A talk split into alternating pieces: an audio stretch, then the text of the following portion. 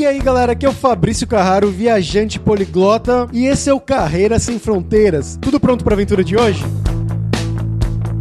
Bom, e no episódio de hoje a gente vai conversar com o Kusa, que é um carioca que atualmente trabalha como desenvolvedor na República Tcheca, em Praga. Mas ele contou pra gente que nunca realmente fez um curso universitário na área. Ele fez um curso técnico, em TI mesmo, depois começou a trabalhar um pouco nessa área, trabalhou também como arquiteto de sistemas, mas a maioria do que ele aprendeu realmente foi como autodidata, para mostrar uma outra realidade, né? Porque a maioria das pessoas que a gente entrevista aqui realmente já fizeram uma faculdade. Só que nessa área de TI isso não uma coisa tão essencial assim. Se você conseguir aprender por si mesmo, ter alguma experiência de trabalho no seu país, isso não é realmente uma coisa tão necessária. Ele vai contar pra gente como é que foi isso, como ele conseguiu um emprego estando no Brasil, lá na República Tcheca, e como que é a vida em Praga, nessa cidade que a cerveja é mais barata do que a água. Então vamos lá pra esse papo que tá bem bacana.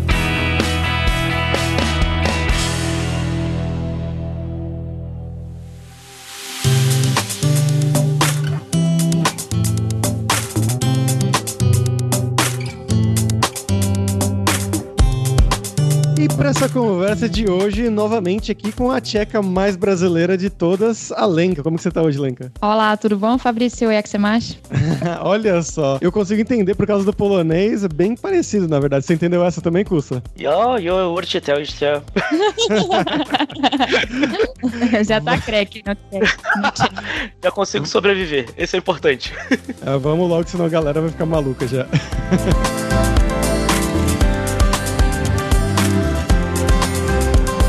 como sempre, só nosso jabazinho inicial, que o Carreira Sem Fronteiras é oferecido pela Alura Língua, cursos online de idiomas, com cursos de inglês e espanhol que eu, Fabrício Carraro, ajudei a desenvolver com os métodos que eu utilizei e utilizo para aprender idiomas como russo, polonês, alemão, grego, hebraico e assim por diante. Então vai lá em aluralingua.com.br e começa a estudar com a gente hoje mesmo.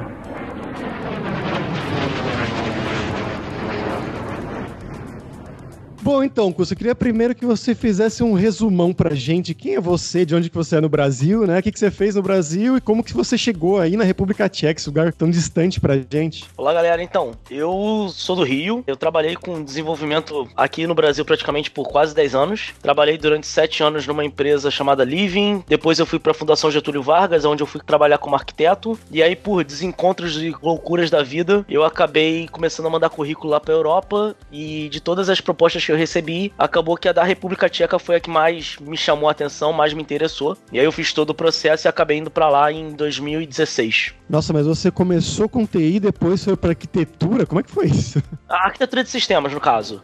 Ah, tá. Né? Porque você falou que comecei a trabalhar como arquiteto, já pensei. Não, arqu... Nossa, cara começou a construir casas. não, não. Eu trabalhava como arquiteto de sistemas lá na Fundação Getúlio Vargas. Por alguns desencontros eu acabei tomando essa decisão de ir para fora e conseguir indo para lá. E, e como foi, é que foi no sentido de formação aí no Brasil? Eu li que você foi autodidata? Exatamente. Eu não tenho faculdade. Assim, eu sei que isso é até uma coisa que não é muito incentivável, mas acabou que eu não tive faculdade. Eu tive um curso técnico de informática muito bom, por sinal, aonde desde lá meus 15 anos de idade os professores já falavam sobre desenvolvimento de sistemas e acabou que eu comecei a trabalhar de certa forma muito cedo com isso. Tipo, eu trabalho desde os 11 anos, na verdade. E aí acabou que eu peguei e comecei a estudar tudo por conta própria. Então, toda a minha parte, apesar desse curso técnico, né, ele me deu uma base muito boa, mas aí eu comecei a estudar cada vez mais e foi assim que de certa forma eu consegui progredir.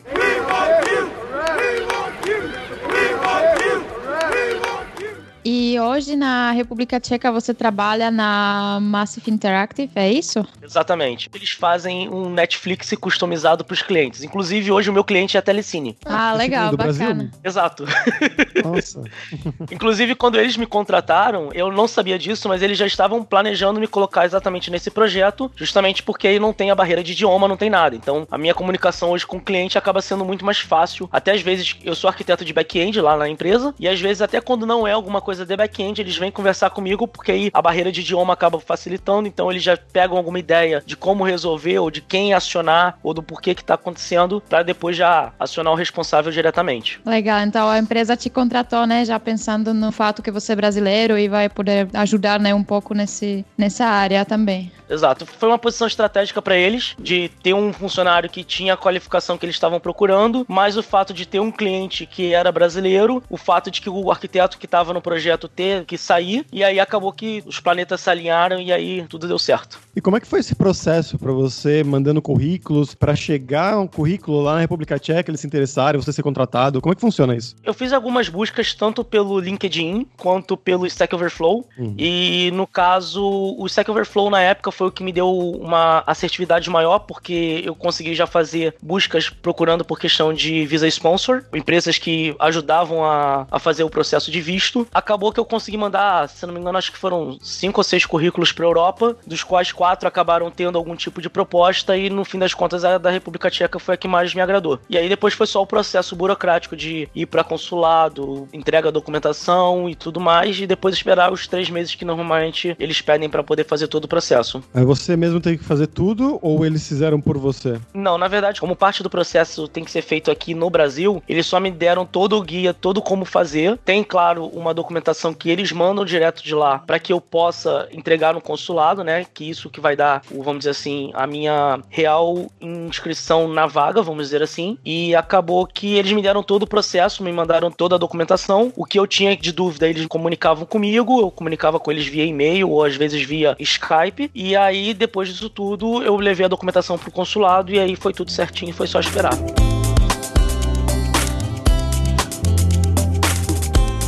Como foi o começo no país novo? Tipo, arrumar casa, começar a se relacionar, né? Como foi? Olha, isso foi até muito engraçado, porque eu saí do Brasil, tava 38 graus, eu falando, ah, pô, 38 graus tá de boa. Eu esqueci que na Europa, quando aqui tá no verão, lá tá no inverno. Hum. Eu cheguei lá, estava menos 7 graus e eu com uma camiseta só de manga e saindo do aeroporto e foi uma loucura para mim, assim, tipo, não é um frio normal do Brasil. Então, assim, eu como não tinha ainda casa, tipo, eu até tentei começar a buscar algumas coisas antes, mas não tinha muita resposta dos corretores e tudo mais. O que acabou acontecendo foi que eu fui para lá com o Airbnb e aí quando eu cheguei lá exatamente, eu continuei procurando casa, mas até que foi um processo rápido. Eu cheguei lá no dia 20 de dezembro, no dia 29 eu fui ver um apartamento e no dia 30 eu já tava com tudo assinado e começando a morar no apartamento. Caramba, passou ano novo já com casa. Eu passei o ano novo, na verdade, arrumando a casa nova. E o Natal, você fez o quê? Também arrumou uma casa nova? Não, Natal eu tava procurando a casa ainda, mas na verdade Natal foi até uma surpresa para mim, porque diferente do Brasil, lá é feriado praticamente 24, 25 e 26. Sim. E, e praticamente tudo fecha. E eu não sabia disso. Então, tipo assim, 24 eu comecei a ver as lojas fechando, eu falei assim: "Ah, beleza, vamos fechar mais cedo". E eu comecei a correr para supermercado para comprar alguma coisa, porque o pessoal da empresa me avisou tipo 3 horas da tarde, olha, aqui é feriado 25 e 26, então compra alguma coisa porque provavelmente tudo vai estar tá fechado. Nossa. Nossa. E eu fiquei assim, eita caramba. Aí eu corri, comprei uns biscoitos, comprei uma lasanha pronta e falei, ah, agora é esperar e passar aqui mesmo. E você já tinha alguns amigos? Você já conhecia alguém quando você chegou Nada. aí? Nossa. Nada. Senhora. Na verdade, assim, a lenda que me desculpe, mas eu acho os tchecos muito fechados. Então eu tô aqui há dois anos e meio e de certa forma eu posso dizer que eu ainda não tenho nenhum amigo tcheco. Caramba. Então é uma situação assim. Eu tenho a galera do trabalho que na verdade não são tchecos, apesar de ter alguns tchecos, a maior parte do meu time não é tcheco, mas eu tenho assim, uma galera que de vez em quando eu saio para poder ir pro show, saio para beber uma cerveja, mas aquela coisa de ter um amigo mesmo, aquele cara que, sei lá, vou chamar pra ir lá em casa fazer um churrasco num sábado à tarde, não tem esse tipo de coisa ainda. É, a gente demora um pouco, né? Mas quando faz amigo é para sempre, hein? É, eu tô esperando, eu tô esperando encontrar esse para sempre. Mas basicamente você foi sozinho ou você foi com algum parceiro, alguma coisa assim? Nada, fui sozinho. Nossa senhora, então passar essa fase principalmente de Natal e Ano Novo sem família deve ter sido um perrengue bem complicado, né? Não, porque eu já tava acostumado a não passar muito com família, esse tipo de situação. Ah, tá. Eu sempre fui um cara, de certa forma, um tanto quanto meio sozinho, desligado desse tipo de coisa, então não, não foi problema para mim. Mas eu confesso, por exemplo, que no início de 2017, por exemplo, eu tive um, um início de depressão porque tava me sentindo muito sozinho. Os horários não estavam batendo com os meus amigos do Brasil, então eu comecei me sentindo um pouco sozinho. Mas depois de um certo tempo, eu consegui entender que essa era a minha nova realidade e aí eu consegui me, me ajeitar sozinho e ficar de boa. Como que foi em relação à língua? Imagino que você tenha ido para trabalhar em inglês aí. Sim. Na verdade, essa empresa que eu tô agora já é a segunda na República Tcheca. Eu acabei trocando de empresa quando eu já tava lá. E as duas empresas, o idioma oficial é inglês, até porque, por exemplo, na outra empresa que eu tava, eram mais ou menos, acho que 27 nacionalidades diferentes na empresa, então Olha. não tinha muito como ser só tcheco. E na que eu tô agora, se eu não me engano, são mais de 45. A Massive é uma empresa, certa, a gente tem escritório na República Tcheca, Londres, Macedônia, Singapura, Austrália, tem mais escritórios que eu não vou lembrar agora, se não me engano também tem um nos Estados Unidos. Então, o idioma oficial da empresa é inglês e o tcheco, na verdade, eu fui usar para poder me comunicar com as pessoas à minha volta. Assim, de certa forma foi até interessante porque eu consegui encontrar uma tcheca morando no Rio de Janeiro e eu hum. fiz um curso com ela de tcheco durante algum tempo que me ensinou o básico do básico, tipo, pelo menos cheguei sabendo lá que eu devia dar dobre den, não arroi. é, vamos explicar, né? Por você favor. consegue, você consegue explicar um pouco para quem tá ouvindo a gente como é essa relação de falar informal e formal na República é, Tcheca? Lá na República Tcheca, basicamente, qualquer pessoa que você não conheça ou que seja mais velho que você, normalmente por uma questão de respeito, você tem que falar de forma formal. Então eu não posso chegar para uma pessoa e falar, por exemplo, um arroi que seria tipo o um nosso olá. Eu tenho que dar tipo uma forma formal de falar tipo um bom dia. Se você já conhece a pessoa, aí você já pode ir pro informal, que você vai falar um arroi ou você vai falar um tchau, que também é, é oi, que, né? Como é que você fala e aí, mano, em tcheco? Yaksemashi, que seria, acho que é o mais próximo do que a gente teria um e aí, mano. Basicamente, você tem que tratar toda a pessoa como se fosse o senhor, a senhora, né? Não pode começar falando você logo de cara, né? Só quando depois conhece a pessoa. Isso eu vou te dizer que foi uma coisa que no início me, me não é surpreendeu, mas me pegou muito, porque a gente tá tão acostumado no Brasil de cena informal que eu tive que mudar um pouco o raciocínio de tratar sempre no formal. E aí é até engraçado que depois que algumas pessoas que eu falava um pouquinho de tcheco, eu falava formal, a pessoa fala assim: "Você não precisa falar formal comigo". Eu falo assim: "Não, mas eu tô falando pra não esquecer que tem que ser assim". Entendeu? depois eu falo: "Deixa eu acostumar. É parecido, tipo, tirar o sapato em casa, né? Porque na República Tcheca, quando você entra em casa de alguém, você automaticamente deve tirar o sapato, né? Você não pode entrar com o sapato na casa de alguém. Mas quando alguém te fala que você pode tirar, você pode tirar ou você mesmo assim fica, né? Mas não pode fazer o oposto. Tipo, já considera que pode e passa, né? Então acontece muito isso também com isso. Não, não precisa falar comigo formal, pode falar informal, mas você tem que esperar esse momento. e com quantas pessoas hoje você já tá falando no informal. No sentido, eu quero saber se você já tem muitos amigos de sair, de balada, não, pelo menos nos então, estrangeiros. Exatamente, porque a maior parte da galera com quem eu ainda saio são amigos do trabalho. Então, como hum. eles não são tchecos, normalmente a gente não fala em tcheco, a gente fala em inglês. Então acaba que eu não tenho muito esse tipo de coisa. Normalmente eu uso mais o formal mesmo, porque aí quando eu vou em algum restaurante ou num supermercado ou alguma coisa do tipo, aí eu tenho que usar o formal justamente por ter essa questão cultural. E você já tá fluente agora? Hum, não. Como eu falei, eu tenho tcheco suficiente para sobreviver. Ah, eu consigo entender muita coisa. Então. Não, não, o que acontece é o seguinte, é porque o tcheco, ele é uma língua muito diferente do português. Ele se aproxima talvez um pouco do que a gente tem como latim, mas como ninguém hoje em dia aprende mais latim, ninguém tem essa base. Então, você tem que mudar muito a tua mentalidade para poder falar tcheco, né? Eu até me surpreendi quando eu vi que a Lenka falava português assim tão bem. Eu falei assim, gente, nossa, que legal. Eu queria poder falar tcheco assim. Mas o meu problema hoje é que eu tenho já uma base gramatical boa, mas infelizmente eu não tenho vocabulário suficiente para usar isso. Então, tipo, às vezes eu vou ouvir uma frase, eu vou entender que a pessoa tá usando um verbo, ou que tá usando um sujeito, que tá usando um objeto direto, mas eu não vou saber exatamente o que a pessoa tá falando por não conhecer determinadas palavras. Entendi. Pô, mas já reconhecer o que é o objeto direto ou indireto, acho que já é um sucesso, né? Também. Saber o que é um objeto direto já é um sucesso para muita gente. Até no português, imagina um tcheco. Exatamente.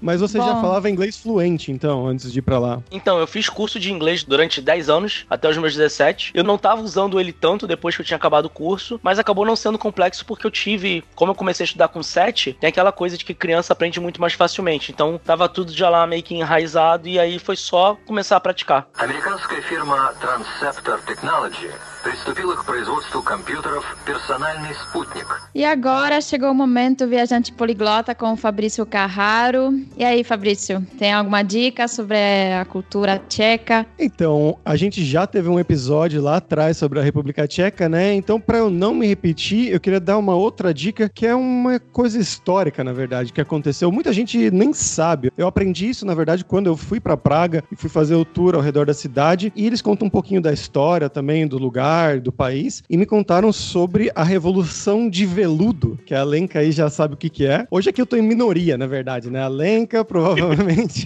o Pulsa também já sabe o que, que é. Mas, basicamente, foi no final ali da União Soviética, começaram a ter manifestações em vários dos países que eram dessa cortina de ferro, né? Que eram da, eh, sob a influência do comunismo e tudo mais. Começaram a ter manifestações aqui e ali por motivos diferentes. E teve uma de estudantes na República Tcheca, em Praga, se não me engano, depois a Lenka me corrija, que foi reprimida muito violentamente pela polícia. E que isso começou a crescer e crescer e crescer, e mais gente, e no final, mais de meio milhão de pessoas foram às ruas, tiveram manifestações e conseguiram fazer com que o presidente, que era ligado ao Partido Comunista Soviético na época, renunciasse, inclusive. Que não era nem República Tcheca, era Tchecoslováquia, na época antes da divisão dos países. E tem um filme sobre isso, que é o filme Listopad, A Memory of the Velvet Revolution, que conta a história de três meninos que, bom, eles cresceram, né, sobre a influência da Tchecoslováquia comunista, e aí eles se viram viram nessa situação dessas manifestações e do que aconteceu depois. E você já assistiu esse filme, Lenka? Não, não assisti. Conhece a, a Revolução de Veludo? A Revolução eu não cheguei a conhecer, porque eu nasci três anos depois, mas os meus pais sempre falam, né? A gente tem muito carinho por essa revolução, a gente celebra muito. Acho que o Cusa também deve, deve saber que às vezes aparece lá, né? Porque é em novembro, então é 17 de novembro, é um dia sagrado pra gente, né? Porque muitos. No também me lembro. Sim, sim, é feriado. Na antiga Tchecoslováquia, né, 1989, então nossos pais todos estavam na, nas ruas, tanto em Praga como em outras cidades. Um rasgo, né, assim, típico é que eles ficaram batendo com as chaves, né, no ar, assim, eles levantaram a mão e não foi nada violento,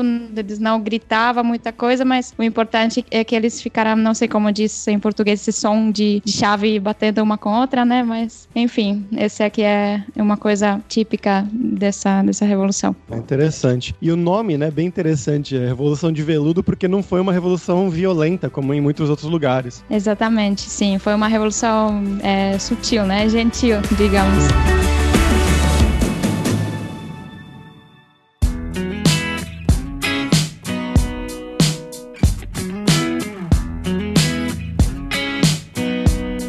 Kusa, o que, que você faz para se divertir aí, então, né? Dando o, também esse background cultural atual da República Tcheca, o que, que os tchecos fazem para se divertir agora que você tá aí? A Lenka já falou antes, então vou deixar que você fale. Eu acho que a coisa mais cultural que tem aqui é a galera sair do trabalho e beber um pouco no bar uma cerveja que é tradicional aqui da República Tcheca, né? Então, eu tenho um problema que eu não sou chegado à cerveja. E isso é uma parada que as pessoas ficam hum. muito impressionadas comigo.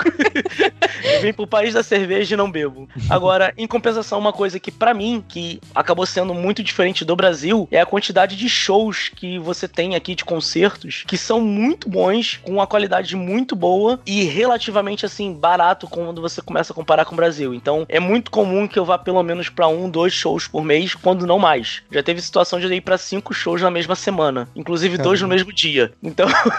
E tem é pouca uma... fila, né? Então, isso é uma coisa que para mim é impressionante. Não tem fila, as pessoas são muito educadas, então assim, não tem aquela confusão que a gente tem no Brasil. E assim, até mesmo dentro do show não tem muito aquele empurra-empurra, aquela coisa, assim, colocando assim, até parece. Porque eu Depende do show, né? É, é, vamos lá, se você tá no show normal.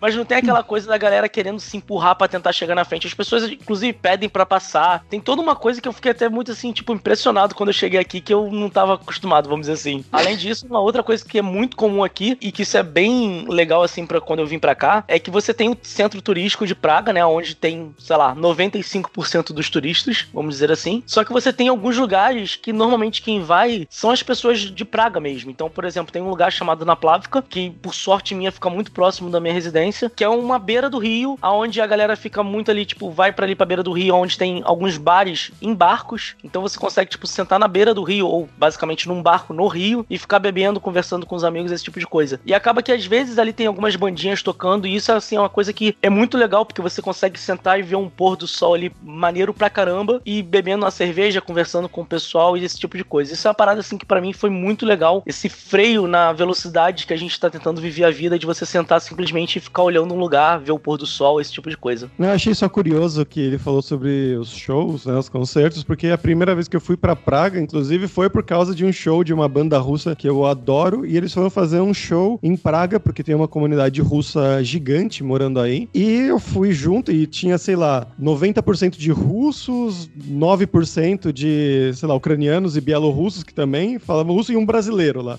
E a gente tomando cerveja junto, cerveja mais barata do que a água, então foi bem, bem legal. E foi exatamente como você falou, tipo, não tinha fila, o pessoal foi bem educado, então bem interessante. Isso que você falou da cerveja ser mais barata que a água tem até uma coisa que é muito engraçada. Existe uma lei aqui que diz que você tem que ter uma bebida mais barata do que a cerveja, uma bebida não alcoólica mais barata do que as alcoólicas, porque o padrão é que a cerveja é muito mais barata do que a própria água. Então Nossa. Então existe uma lei para poder garantir que a galera não vai só querer tomar cerveja por causa que é mais barato. Nossa. É uma, é uma novidade mesmo, porque antes era padrão. Eu lembro que a gente ia no restaurante com os meus pais e na época, né, eu era criança, então eu gostava de tomar um refrigerante, né, coca e tal. E os meus pais odiavam, né, porque era caro, muito caro, né, em comparação à cerveja. Então acho que eles estavam, tipo, esperando que eu cresça para que eu possa tomar cerveja também e não criar tanto gasto, né? É, pra você ter uma noção, a diferença chega a ser mais ou menos entre 30% e 40% entre o preço da cerveja, por exemplo, e um refrigerante aqui. Nossa. Mais barato, né, no caso. A cerveja é mais barata. Sim, e a gente sofre quando a gente viaja para fora, né? Que a gente tá acostumada a pedir cerveja automaticamente, né? Aí chega, por exemplo, lá onde o Fabrício tá, na Espanha, e já não é tão barato, não. Eu tive um casal de amigos meus que eles estão morando na Suécia e vieram para aqui para Praga. E, tipo, quando eles viram o preço da cerveja, eles falaram assim, cara, assim, a gente vai esticar um dia mais aqui porque a gente vai ficar destruído, cara. Não é possível. Eu vou beber aqui até não poder mais. É, a galera do, do norte da Europa vai lá pro ano novo e tal. E é uma invasão, né? Quase. Tipo, Exato. o pessoal da, da Dinamarca, da Noruega, onde o álcool é muito caro mesmo. Então o pessoal vai lá pra, como você disse, pra se destruir. Bom saber.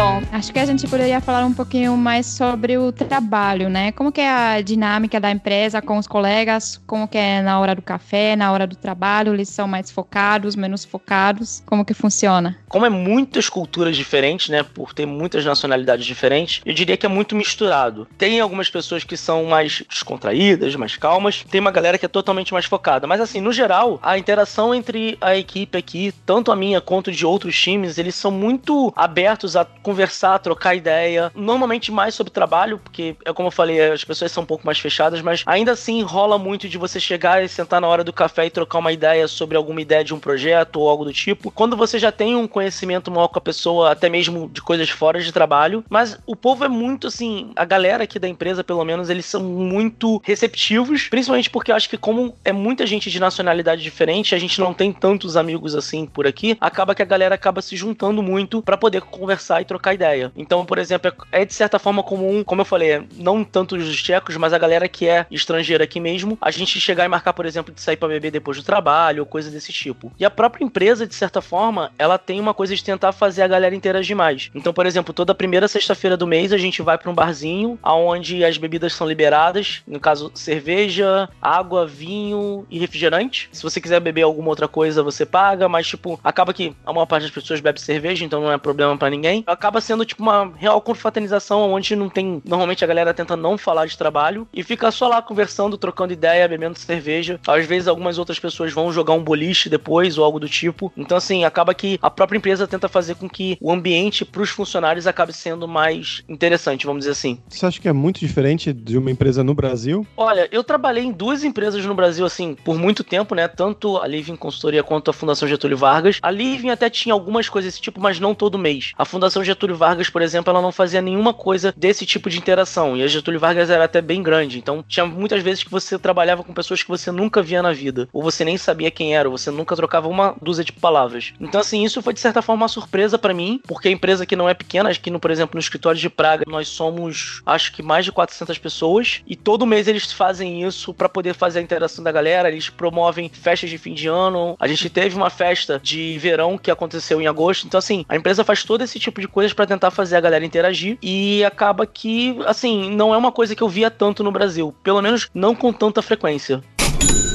E agora é o momento de falar sobre o dinheiro. Não precisa falar exatamente quanto você ganha, a gente não precisa saber, mas como que é a relação com o Brasil? Você ganha mais, menos? Como que é a qualidade de vida? O que você consegue fazer com o seu dinheiro? Conta um pouco. Olha, eu vou dizer que isso foi de certa forma até impressionante para mim. Quando eu vim para a República Tcheca, a relação de real para coroa tcheca, né, que lá não se usa euro, por mais engraçado que seja o motivo volta a ser a cerveja, porque o pessoal tem medo de aumentar, mas a gente usa uma, uma moeda local, que é a coroa tcheca, e quando eu vim em 2016, a relação estava praticamente um real para oito coroas tchecas. Hoje essa relação já baixou, hoje está mais ou menos um para seis. Mas o que eu vou dizer é o seguinte: o custo de vida aqui é muito baixo. É uma coisa assim que, até quando eu vou conversar com alguns amigos meus que eu falo sobre algumas coisas, eles ficam muito impressionados. Um desenvolvedor aqui, ele ganha relativamente bem, até porque a gente tem uma taxa de desemprego muito baixa. Então você normalmente só consegue um funcionário bom ou tirando ele de outra empresa, ou você trazendo de fora.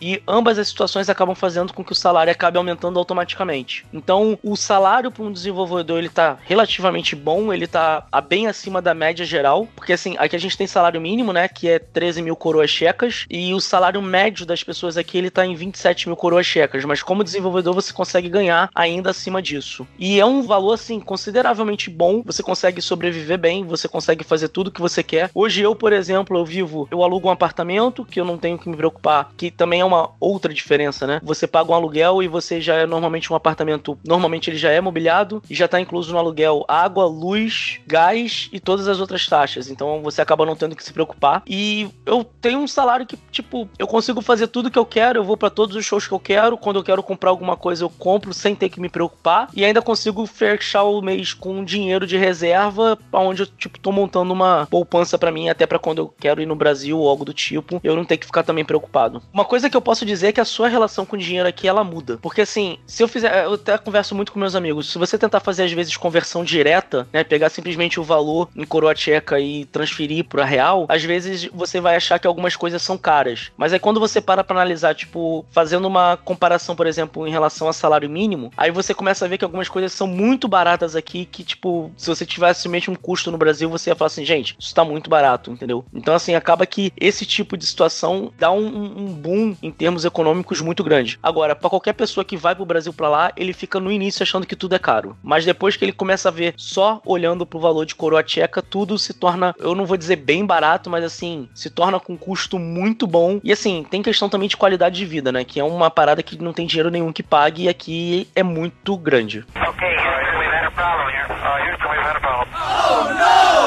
Bom, Curso, agora é a hora do perrengue, que é quando eu quero que você conte histórias, gafes, micos, ou histórias engraçadas em geral que aconteceram com você, seja por causa do idioma, da cultura, ou na empresa, assim por diante. Olha, eu acho que o maior perrengue que eu passei é porque eu aluguei um apartamento e embaixo do apartamento tinha um restaurante. E assim, como ele não é próximo do centro histórico, as garçonetes que trabalham lá, elas não falam inglês. Então eu tinha chegado lá, eu tinha, sei lá, nem duas semanas ainda de República Tcheca, e aí eu fui no restaurante, eu sabia mais ou menos o que que eram algumas coisas da comida, fiz o pedido do meu prato, peguei um refrigerante, comi tudo, e aí na hora que eu fui pagar, eu virei pra moça e falei assim: eu quero pagar pro cartão. E ela começou a falar um monte de coisa para mim, eu não tava entendendo nada. E eu falei assim, gente, o que que ela tá falando? E aí, em determinado momento, ela falou alguma coisa tipo, né, cartou, e aí eu entendi que, tipo, eles não aceitavam cartão e eu não tinha nenhum dinheiro comigo. E eu fiquei naquele desespero de saber o que que eu ia fazer, e eu tentando falar para ela que, tipo, desculpa, mas eu não sabia, eu não tenho dinheiro, como é que eu faço? E nessa coisa toda acabou que eu tive que usar o Google Translate para falar para ela, olha, eu vou ali sacar dinheiro, deixar minhas coisas aqui com você pra você não achar que eu vou fugir, né? Aquela coisa de brasileiro. vou deixar minhas coisas contigo, vou sacar o dinheiro e venho te pagar. E aí eu fui, paguei, e eu fiquei seis meses sem aparecer no restaurante com vergonha dela me olhar e lembrar dessa história. porque era meio complexo, porque era embaixo do meu apartamento. Então toda vez que eu passava em frente, ela me olhava e dava ainda tchauzinho assim. ah, ah, lembrou então.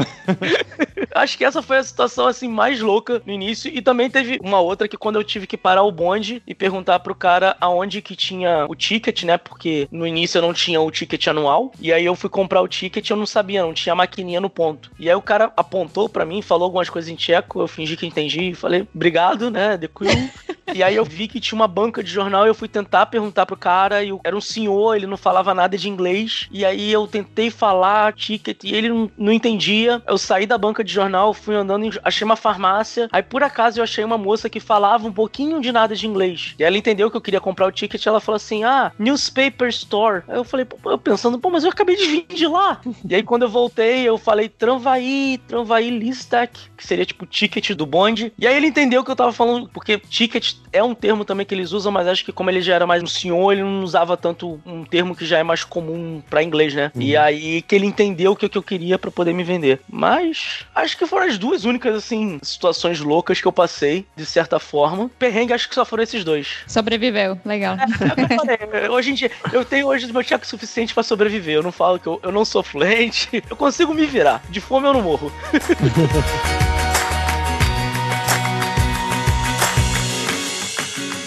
Bom, Cussa, muito obrigada pela sua presença aqui. Acho que o pessoal vai gostar muito. Você quer divulgar alguma rede social sua, alguma atividade sua para o pessoal te achar, se conectar com você? Eu tenho usado um pouco de nada Twitter, mas assim, eu normalmente até, como o esquema de vida aqui é um pouco diferente, a gente normalmente não trabalha depois do trabalho. Então, assim, eu não tenho muita coisa sobre desenvolvimento, apesar que de vez em quando eu coloco algumas coisas, já escrevi alguns artigos relacionados a desenvolvimento. Talvez eu diria que Twitter é a minha forma mais fácil e para quem gosta de cultura nórdica, eu também tenho um podcast que fala sobre runas. Que é Olha, coisa... que é interessante. É um podcast, ele é um, chamado Bifrost, ele fica no site chamado Magicando com CK. Eu acho que é mais ou menos isso, assim, são as duas coisas que quem quiser também falar comigo pode me contactar lá pelo LinkedIn, eu tô sempre mais ou menos respondendo a galera. E assim, quiser trocar ideia é só falar. Tá bom, legal. Maravilha. A gente coloca aí os contatos nos show notes aí do, do podcast. Obrigada então e boa sorte lá.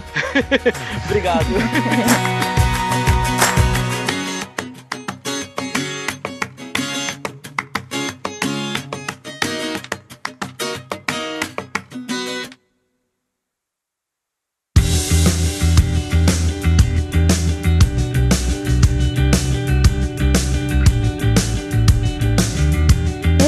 as aventuras do Kusa na República Tcheca, em Praga. Eu estou quase emocionada por falar sobre a minha terra natal, onde as pessoas comuns que dirigem trens ou trabalham em um restaurante fora do centro não falam inglês e isso dá espaço a histórias engraçadas. Falando em inglês, o Kusa, que está trabalhando em uma empresa internacional, contou que se relaciona com seus colegas através do inglês. E bom, quando você vai morar em um país onde você não domina o idioma local, falar e entender inglês não é nenhuma vantagem, é quase que uma obrigação para para você conseguir se comunicar. Então, nada melhor do que aprender o idioma já aqui no Brasil. A Lura Língua é uma plataforma onde você pode aprimorar seu inglês e também o espanhol e dar aquela força tanto no seu currículo quanto na sua vida profissional. Bora ganhar essa vantagem no mundo de trabalho? Então acesse aluralingua.com.br e comece a estudar com a gente hoje mesmo. E como o Kusa falou, o mercado de trabalho para a pessoa que trabalha com tecnologia é aquecidíssimo na Europa do Leste. Então confira também a Alura, que tem mais de 850 cursos online de programação, marketing, design, data science ou liderança e agilidade. E tem cursos novos toda semana. Acesse alura.com.br e siga a gente também nas redes sociais, onde também publicamos todas as novidades. E agora sim, esse é o final do nosso papo de hoje. Até a próxima quarta-feira com uma nova aventura em um novo país.